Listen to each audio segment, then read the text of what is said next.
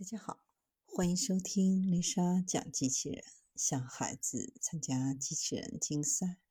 创意编程、创客竞赛的辅导，找丽莎。今天给大家分享的是物理学家六十七年前预测的恶魔粒子显示，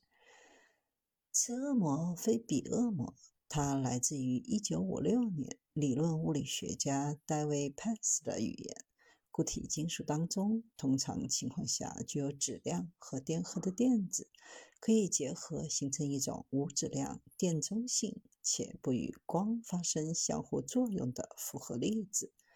这种电子处于固体金属当中非常奇怪的行为，就给它起名“恶魔粒子”。正因为恶魔粒子的特性非常奇怪，自预测以来就没有在实验室中。捕捉到过，但最近一组物理学家在研究硫酸锶这种与高温超导体相似又不是高温超导体的物质时，偶然发现了恶魔粒子的迹象。电子在固体当中会失去个体特性，是凝聚态物理学最重要的发现之一。电子之间的电相互作用能使它们结合形成集体单元。当能量足够时，电子甚至可以形成等离子体，具有新的电荷和质量。具体值由潜在电相互作用来决定。通常情况下，由于质量过大，等离子体无法在室温能量下形成。等离子体是震荡的量子，等离子体是从震荡量子化产生出的准离子。如果一个固体在多个能带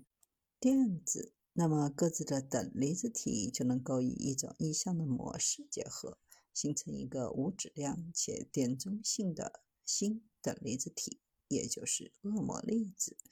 由于恶魔粒子是无质量，可以在任何能量下形成，存在于任何温度下。在物理学当中，准离子或称集体激发，是一种发生在微观负责系统下的突现现象。一九五一年，科学家首次在非弹性电子散射实验当中观察并提出等离机缘的概念。用于描述在固体当中由于库仑相互作用产生了电荷密度集体振荡的原激发。乌龟相近时是在1953年讨论金属中电子的等离子体振荡问题所提出的一种近似方法，用于计算金属中的动态电荷响应函数和集体模式。正是在这种理论框架下，考虑多能带金属的情况，预测恶魔粒子。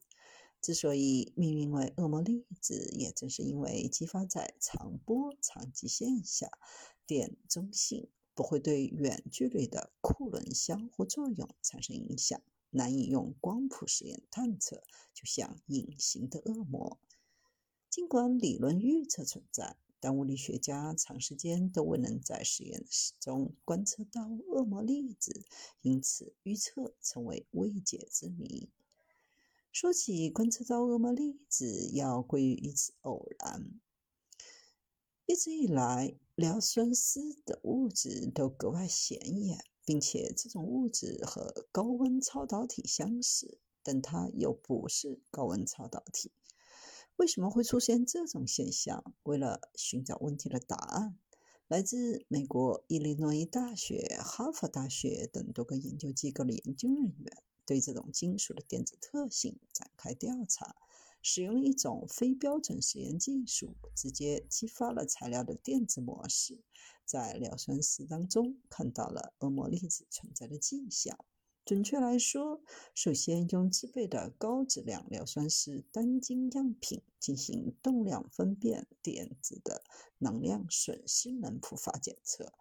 利用摄入金属的电子能量直接观察金属的特性，包括形成的等离机缘。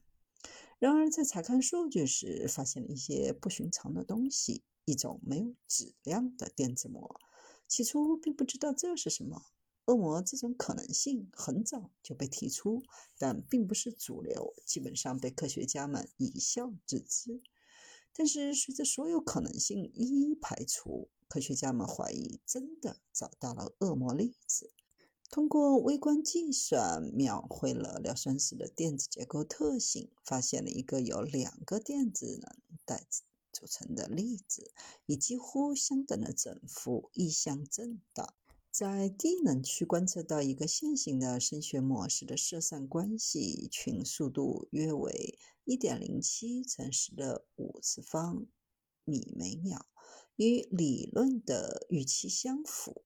然后计算了硫酸石的动态电荷响应函数，发现一个零能系声学模式，且强度随动量的四次方变化。分解响应函数的不同能带成分，证明这个模式来源于贝塔和伽马能能带电子的相位相反运动。在凝聚态物理学当中，费米面是道义空间的表面，在零温度下将占据电子态与未占据电子态分开。